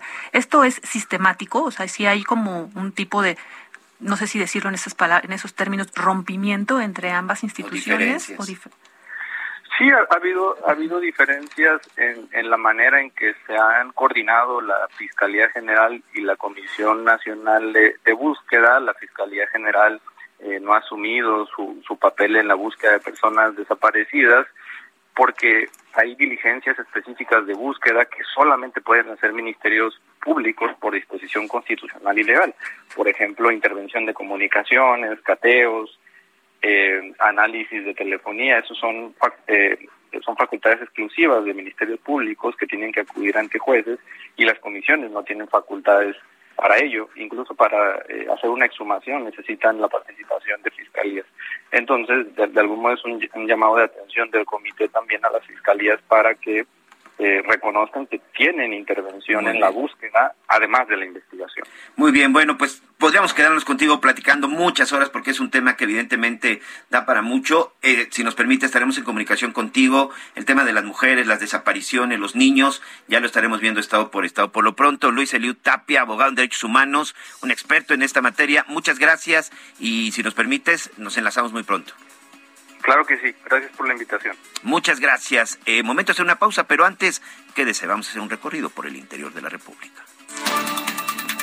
Mónica N., ex secretaria de Salud en el sexenio del periodista Juan Manuel Carreras López y ex candidata a la gubernatura por Morena el pasado junio, fue detenida este martes en el Estado de México, informó la Fiscalía General del Estado de San Luis Potosí. Junto con la ex funcionaria estatal y ex candidata de Morena a la gubernatura de San Luis Potosí, también fueron detenidos este martes dos presuntos cómplices de los delitos por los que está acusada Mónica N., aunque estas aprehensiones fueron en la ciudad de Monterrey, Nuevo León. Al filo de las 10 de la noche, la y los detenidos arribaron al Centro de Reinserción Social de la Pila, en la capital potosina, donde fueron ingresados para posteriormente ser presentados ante el juez de control que los requiere, encargado de llevar a cabo la audiencia inicial donde hará de su conocimiento los cargos que les imputan y que son del fuero común, informó desde San Luis Potosí Pepe Alemán.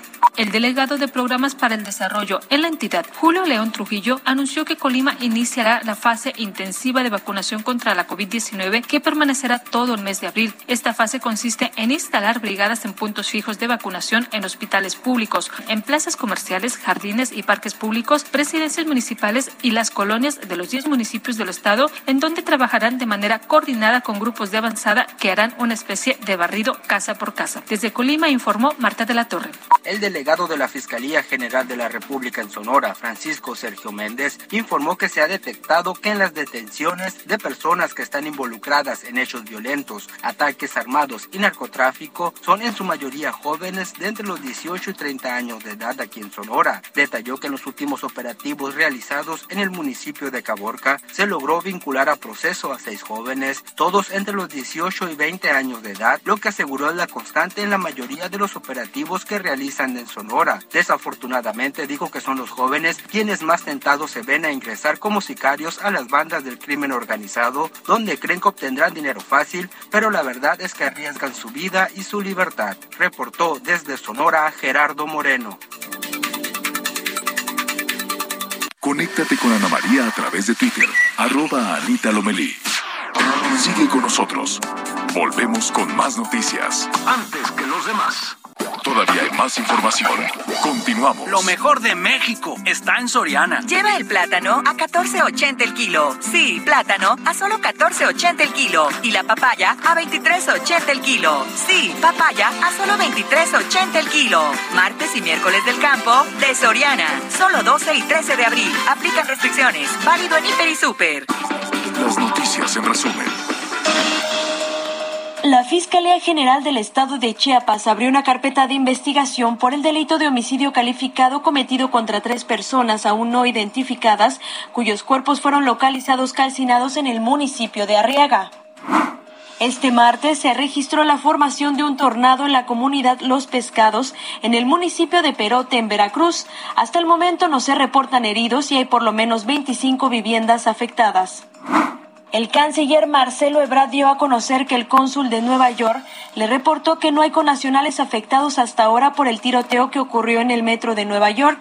Informó que aún está pendiente de una persona que continúa inconsciente y no se ha podido determinar su nacionalidad. Hoy el dólar se compra en 19 pesos con 67 centavos y se vende en 20 pesos con 11 centavos. Muy bien, pues aquí estamos, continuamos con más información y si usted es de los que el día de hoy va a emprender la salida hacia algún destino turístico, le recomiendo que continúe con nosotros con la transmisión de Heraldo Radio porque le vamos a ir diciendo cómo está la situación en las diferentes carreteras, en los diferentes puntos, cómo está la ocupación hotelera. Saludos a nuestros amigos, por ejemplo, en la zona eh, de Baja California Sur, hacia Los Cabos, quien se dirige hacia allá, ya se reporta una ocupación hotelera, se espera que una ocupación hotelera del 80 del 80%, así que pues hay que tener mucho cuidado y sobre todo, bueno, pues si usted tiene su reservación bien y si no, revise antes antes de irse. Oye, estoy aquí viendo estas imágenes de ¿Te gusta el fútbol, Imina? Sí. Puma de corazón. Puma de corazón. Ah, entonces estás muy contenta porque tus Pumas, ayer los Pumas que en un, en un partido bueno, que fue sin goles, pero un partido bueno contra Cruz Azul, pues pasa a la final de la Conca Champion. Este, no sé qué exactamente se juegue y cosas por el estilo, ¿verdad? Pero creo que van a ir contra un equipo de los Estados Unidos, es el de Nueva York o el de Seattle, ¿no? Pero bueno, pues ayer los Pumas, este, muy contenta su afición universitaria. Saludos a todos nuestros amigos, este, eh, universitarios. Ayer Pumas calificó, pero bueno, el día de ayer, en esos partidos que sí son de, de, de, de infarto, un juego entre el Real Madrid y el Manchester City, no, sí, Manchester City, ¿verdad? El Real Madrid, qué partidazo, finalmente el Real Madrid saca, ah, Chelsea, perdón, sí, sí, eh, Manchester City va hoy contra mi Atlético de Madrid, contra mi Atlético de Madrid, que por cierto va perdiendo el Atlético 1-0, pero bueno, en Madrid las cosas serán diferentes. Sí, contra Chelsea en la zona del Santiago Bernabéu, un juegazo en donde finalmente el Real Madrid pierde, pero con el marcador global pues pasa a la siguiente etapa de la, de la Champions. Si no me equivoco es a las semifinales. Y también el día de ayer en la sorpresa de la Champions, ahí sí, a todos los expertos, mando un abrazo a todos nuestros amigos expertos en fútbol, a Daniel López Casarín, a Álvaro López Sordo, a todos ellos, pues ahí sí les falló porque el Villarreal, este equipo de Madrid, que es de media tabla para arriba en la, en la Liga Española, eliminó a uno de los favoritos, al Bayern Múnich. Con un empate, el día de ayer lo eliminó en Alemania, uno de los grandes, sin duda uno de los equipos más grandes de Europa. Yo me atrevo a decir que en este momento de los más importantes y con un número de estrellas impresionante, pues el día de ayer. Y hoy también hay otro juego que es eh, Liverpool contra Benfica. Creo que Liverpool va 3-1. Entonces ahí creo que no, creo que es solo, solo trámite, pero bueno, ya Villarreal dio la sorpresa. Entonces es para nuestros amigos que no van a salir. Bueno, pues ahí les dejamos la recomendación para que se queden el día de hoy. Y para quien va a salir de vacaciones, pues hay que tener mucho cuidado porque en Semana Santa, insisto, se prevé que pues la afluencia sea sea importante, porque Mina prácticamente, después de dos años de pandemia, pues es, si no me equivoco, las primeras vacaciones de Semana Santa, en donde ahora sí, a divertirse, a salir y a desempolvar el bikini y el traje de baño. Sí, prácticamente todo el país se encuentra en semáforo verde. Sí. Y la Canaco Servitur, pues espera que se incremente en 42.8% sus ventas y que al menos 10.000 mil turistas visiten diferentes puntos del país en este periodo vacacional de Semana Santa. Mira, por ejemplo, aquí estoy revisando unas cifras. En algunos lugares, por ejemplo, en el estado de Guerrero sí se prevé una ocupación por ahí del 90%. El año pasado, en estas mismas fechas, en el 2021, bueno, pues se tenía una ocupación de poquito arriba del 50%. Es decir, insisto, no era lo mismo las vacaciones de Semana Santa del 2021. Eh, en la Ciudad de México, por ejemplo, la ocupación hotelera el año pasado estuvo también por ahí entre el 52 y 56%. Para esta temporada se prevé que esté por arriba del 70%. Ya lo decía de Los Cabos. En la zona de Quintana Roo, saludos a todos nuestros amigos en el sureste, en el sureste del país. Ya nos vemos por allá la próxima semana. Ahí también, bueno, se está previendo pues un aproximado entre el 80 y 85%, pero vaya dolor de cabeza cabeza que en este momento se tiene, sobre todo en Quintana Roo, con el tema del sargazo. Sí, cada, cada destino turístico ha tomado como previsiones. Ya mencionabas, Acapulco y Mazatlán se espera una ocupación hotelera mayor del 80%. Y aquí en la Ciudad de México se espera que eh, ocupación hotelera del 75% en la Ciudad de México. Con razón hay tanto tráfico todavía aquí en la Ciudad de México, pues sí, muchos están de vacaciones, pero también muchos otros están regresando. Es que la verdad la Ciudad de México, para nuestros amigos que, que no han tenido oportunidad de venir, sí es una zona que no tiene playa, evidentemente, pero sí es una zona que sí te dan para, para conocer mucho, sobre todo en el aspecto colonial, el México moderno, el México, eh, el México este, este México actual, en donde de repente tú llegas a zonas de la colonia Roma y ves estas casonas, la verdad, muy bonitas de la época del porfiriato, con estos nuevos edificios inteligentes, ¿no? De repente hay Paseo de la Reforma, no se diga, a mí lo personal me encanta, me encanta Paseo de la Reforma. Oferta muy atractiva de museos. Después de Nueva York, me parece que la Ciudad de México es uno de los lugares que más museos tienen para visitar. También las alcaldías se han dado como la tarea de instrumentar en, sus, en sus zócalos como vendimias, espectáculos. Entonces sí hay una gran oferta en la Ciudad de México. Sí, hay unas alcaldías muy bonitas, por ejemplo, la zona de Coyoacán, la, misma zona de, de, de, Álvaro Obregón, de Magdalena Contreras, que son alcaldías pequeñas, pero que tienen también unos lugares, unos lugares muy bonitos para, para descansar. La comida, que es otra de las cosas que a mucha. De repente en el sureste, cuando uno tiene oportunidad de salir, a mí recientemente me preguntaban en Mérida, me preguntaba una, una persona que nos decía, no es cierto, fue en la zona de Cozumel. Estaba eh, con mi esposa en la zona de Cozumel y nos preguntaba una chica que nos llevó ahí en un tour y me decía, oigan, ya díganme una cosa en serio, en serio, ¿a qué sabe la torta de tamal? ¿En serio se comen un tamal en una torta? Ella estaba sorprendida con eso. Decía, no sabes, es la cosa más rica. Dice, es que yo no he ido, pero toda la gente que viene de México dicen que cuando vaya me tenga que comer una torta de tamal. Bueno, y eso no ha probado las de chilaquiles, porque también nuestra oferta gastronómica, como bien dices, es amplia y, y además muy sabrosa en, cuanto a, pues sí. a los a los sabores, ¿no? Pero la verdad es que la, en México tiene una infinidad de destinos y el día de hoy vamos a platicar con el ingeniero Héctor Tejada Shar, presidente de la Confederación de Cámaras Nacionales de Comercio, Servicios y Turismo. Sobre todo, eh, pues debemos de estar muy contentos y deben de estar muy contentos en la Cámara, ingeniero, porque las cifras pues empiezan ya a recuperarse después de estos dos terribles y para el olvido años que tuvieron que ver con la pandemia. Así es, Miguel, qué gusto saludarte y Nina, qué gusto saludarnos y por aquí antojándome de todas las, delicias de las que están hablando de la Sí, la verdad es que le decía que otra de las, de las cosas de turismo que tiene nuestro país, especialmente la diversidad en alimentos. Pero bueno, ¿qué esperan para estos días, ingeniero? En este momento, ¿qué reporte tienen ya de la ocupación y qué prevén que suceda durante esta temporada de Semana Santa? Así es, Miguel. Fíjate que Esperamos eh, que la derrama económica de estas vacaciones supere a los 140 mil millones de pesos. Eh, como tú decías, estamos ya en recuperación, ya estamos en generación de economía, condiciones de salud necesarias para poder recibir a todos los turistas en nuestro país, tanto nacionales como extranjeros. Entonces, tenemos, eh, la verdad, unas condiciones inmejorables. algunos estados incluso nos reportan que no tienen ningún hospitalizado por COVID. Entonces, eh, pues estamos en franca recuperación, en franca generación de economía. Eh, tenemos ocupaciones, como, como tú hace rato preguntabas, de más del 80% en destinos como Acapulco, Mazatlán, la bella Ciudad de México, de la que tú hablabas, que la derrama económica para solamente para Semana Santa se espera que sea de 7 mil millones de pesos, solamente en la, en la ciudad. Destinos como Puerto Vallarta, eh, Baja California Azul, Los Cabos, eh, la Riviera Maya estará por arriba del 90%. En fin, tendremos un país eh, lleno de lleno de turistas y no solamente las playas, también tenemos destinos en, el interior del país, Guanajuato, San Miguel de Allende, yo soy del estado de Guanajuato, de León, Guanajuato, en donde también, los hoteles arriba del 80%, San Cristóbal de la Casa casas que no sé si, si, si, mucho de tu público conozca, pero es hermoso, una ciudad hermosa en Chiapas también, nos reporta que estará arriba del 90% en Oaxaca. La verdad es que tenemos muchos lugares en nuestro país, nosotros desde la Concanaco Servitur pensamos que el turismo debe de ser para todas las poblaciones, para todas las comunidades eh, de nuestro país, debe de representar economía para todas las comunidades Sí, tienes razón, sobre todo porque también hay turismo eh, para toda la gente y para todos los bolsillos, ¿no?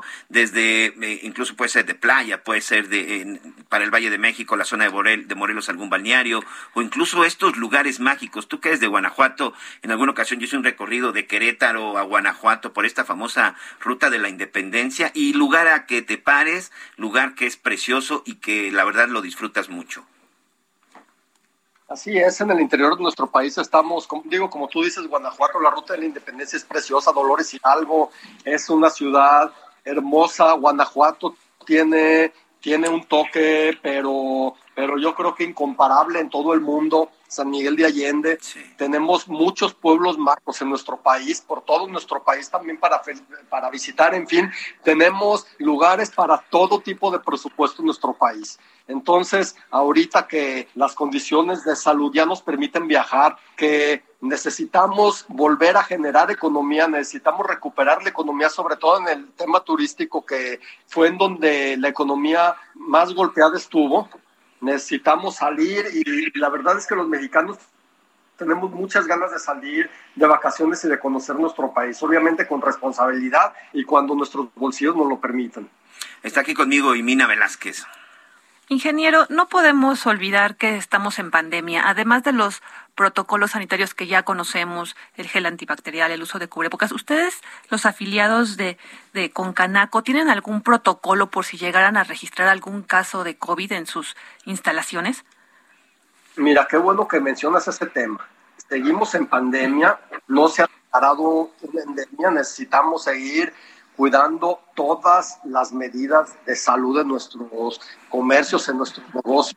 Lo que nosotros, eh, lo que nosotros seguimos, nosotros no somos autoridades expertas en salud, pero seguimos absolutamente todas las recomendaciones que las autoridades nos dan, inclusive en nuestra página concanaco.com.mx tenemos todas las recomendaciones que el Instituto Mexicano del Seguro Social da a los comercios para seguir porque nosotros queremos asegurar que nuestros, nuestros comercios, en nuestros hoteles, en nuestros restaurantes formales que representamos no habrá contagios. Lo que sí recomiendan es que al menor síntoma se, se vayan a su casa y se acuda al médico, que no se vaya a trabajar con el menor síntoma y que se sigan haciendo las pruebas, que, que, es, lo, que es algo muy importante para evitar esto, para evitar los contagios. Y se sigan guardando las medidas sanitarias. Cuando existe el uso del cubrebocas, cuando existe la sana distancia, es muy poco probable que existan los contagios.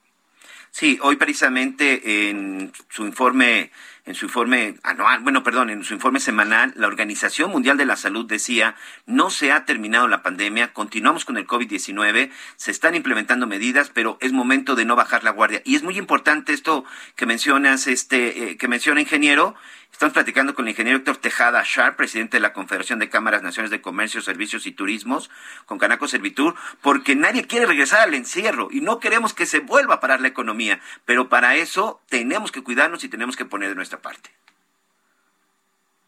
Y, el encierro, eh, el encierro nosotros confiamos que no volverá. Nosotros eh, hemos tomado todas las medidas, eh, todas las medidas pertinentes para que nuestros comercios no haya contagios. Nosotros promovemos ya, en lugar de las actividades esenciales, los comercios seguros, porque definitivamente todas las actividades son esenciales. Todas las actividades generan economía y generan empleo. Imagínate a un mesero, por ejemplo, que cerraron, eh, que cerraron algunos, cuando cerraron los restaurantes, les le vas a decir que su actividad no es esencial cuando ellos necesitan llevar el pan a su casa. Entonces nosotros desde la Concanaco Servitur eh, llegamos a un acuerdo incluso en enero que volvió a haber un pico, como tú sabes, con la variante Omicron por la cuarta ola, no tenemos reporte de ningún cierre de establecimientos. Obviamente se tomaron las medidas por parte del Instituto Mexicano del Seguro Social que ya ni siquiera se iban a hacer las pruebas, que con síntomas se iban a su casa a guardarse siete días y que, y que el Instituto Mexicano del Seguro Social, por medio de un formato que se hacía en Internet, se les podía dar la, la incapacidad a los colaboradores. Entonces, eh, ya después de todo este tiempo, ha habido un poquito de, ya, ya un poquito de más experiencia del de las autoridades sanitarias de nuestro país. Entonces, pues esperemos que ya no se nos venga una quinta ola en nuestro país, porque como en algunos lugares del mundo sí, sí, sí les están pasando un poquito complicado, pero necesitamos proteger nuestro país al máximo. Sí, hay estados que, que dependen, no en su totalidad, pero sí en gran parte del turismo. Quintana Roo es uno de ellos. Eh, o sea, Quintana Roo es un estado que depende mucho del turismo, depende mucho de la llegada tanto del turismo nacional como extranjero y que hoy apenas comienzan de nuevo a levantarse. Eh, Enrique, si me permites, en estos días estamos platicando contigo para saber finalmente cómo quedaron, cómo les fueron en estas cifras, en estas cifras finales, para saber finalmente qué fue lo que se dio. Enhorabuena, felicidades, qué bueno que la gente está regresando otra de las grandes este, noticias que seguramente recibieron ustedes, este Héctor, es esta cifra de la COFEPRIS, que de todas las playas, eh, pues solamente hay una que no es apta en Ensenada y de ahí en fuera todas las playas son aptas para visitar. Otra gran noticia, ¿no?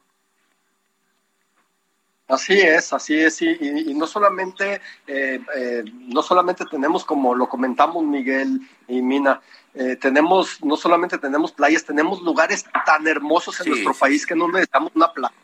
Tenemos muchísimos destinos en nuestro país. Generemos economía en todos los destinos de nuestro país, que el turismo sea y genere derrama económica para todas las comunidades. Y yo les agradezco mucho, quiero decirles que yo estoy a sus órdenes siempre. Muchas gracias. Eh, para, para seguir hablando de cifras, hablando de números y hablando de buenas noticias, que yo creo que de aquí en adelante tendremos puras buenas noticias en nuestro país. Sí, y además nos surgen y las necesitamos. Ingeniero Héctor Tejada Shah, presidente de la Concanaco Servitur, muchas gracias.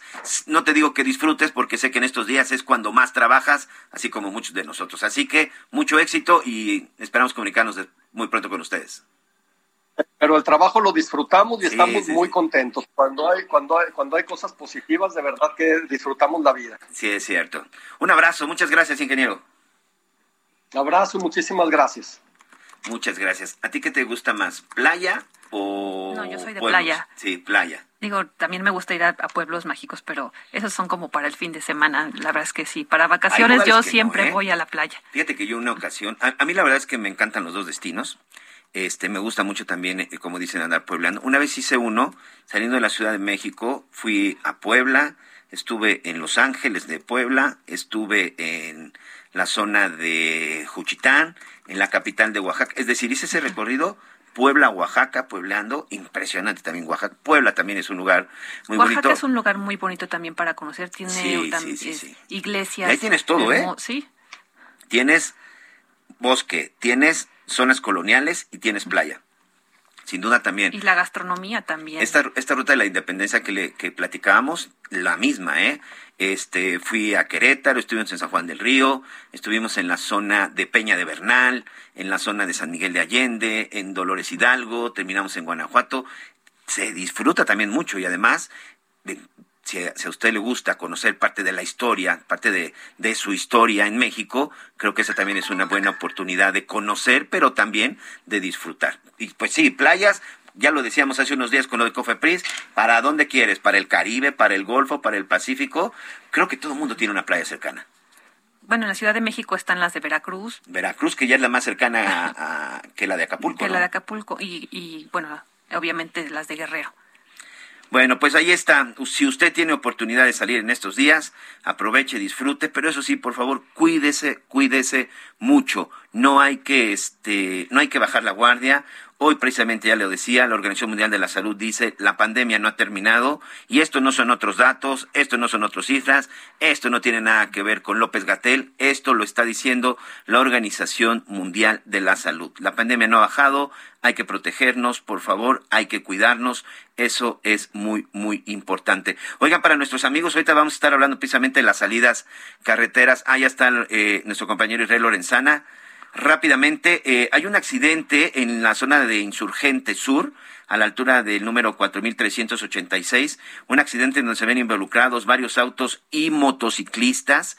Eh, esto es a la altura de la estación Metrobús La Joya, ya para salir hacia la zona de la México Cuernavaca. Si usted está por ahí eh, y ve que de repente hay una ambulancia que necesita pasar, dele, dele por favor esa, esa opción porque precisamente están atendiendo. Esto acaba de suceder hace unos minutos, nos están mandando la información y precisamente nuestros amigos automovilistas que nos escuchan nos mandan mensaje para informarnos. Hay varias personas lesionadas, hay varios jóvenes y pues ahí, insisto, esta combinación de repente entre los automovilistas y los motociclistas sin señalar a ninguno, bueno, pues lamentablemente a veces termina con ese tipo de cosas. Ya está en la línea mi compañero Israel Lorenzana, quien me da mucho gusto, este, y sobre todo hay dos cosas que vamos a platicar eh, rápidamente contigo, Israel. Uno, primero que nada, ¿en dónde te encuentras y qué pasó finalmente con las salidas carreteras? ¿En dónde estás ahorita, amigo?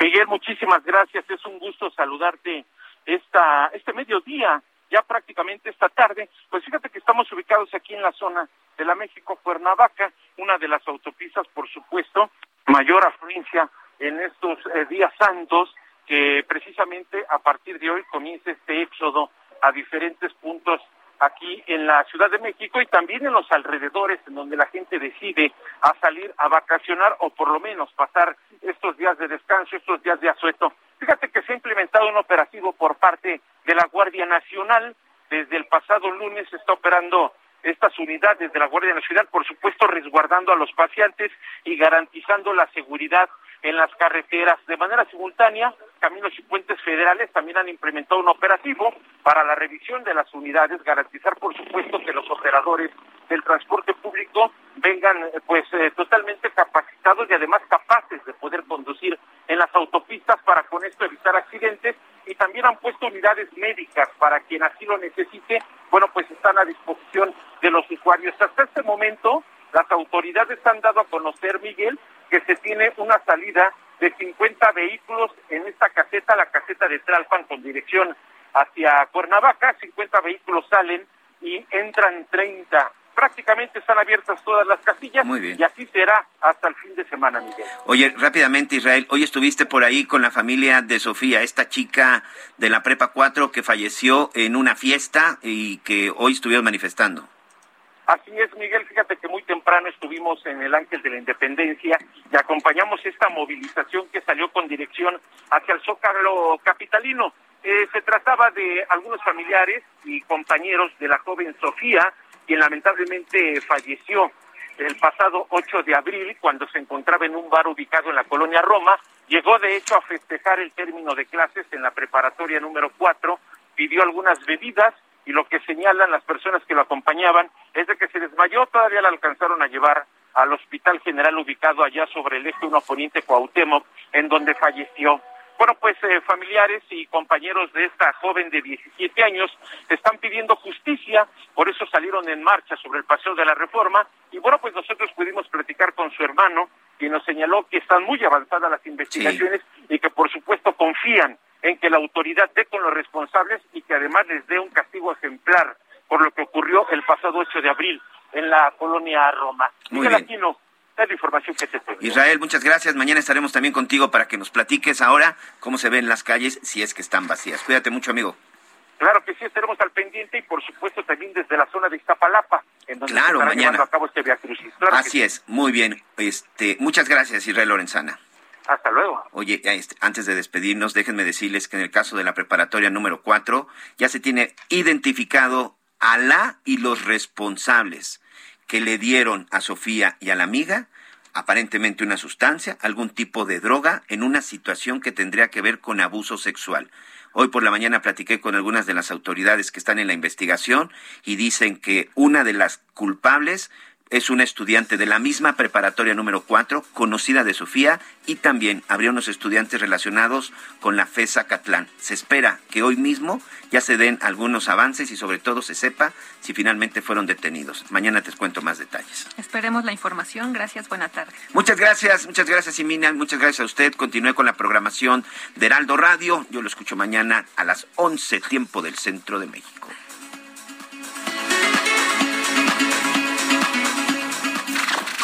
Gracias por acompañarnos en Las Noticias con Javier La Torre.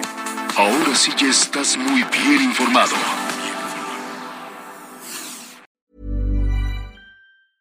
A lot can happen in three years, like a chatbot may be your new best friend. But what won't change? Needing health insurance. United Healthcare Tri Term Medical Plans, underwritten by Golden Rule Insurance Company, offer flexible, budget friendly coverage that lasts nearly three years in some states. Learn more at uh1.com.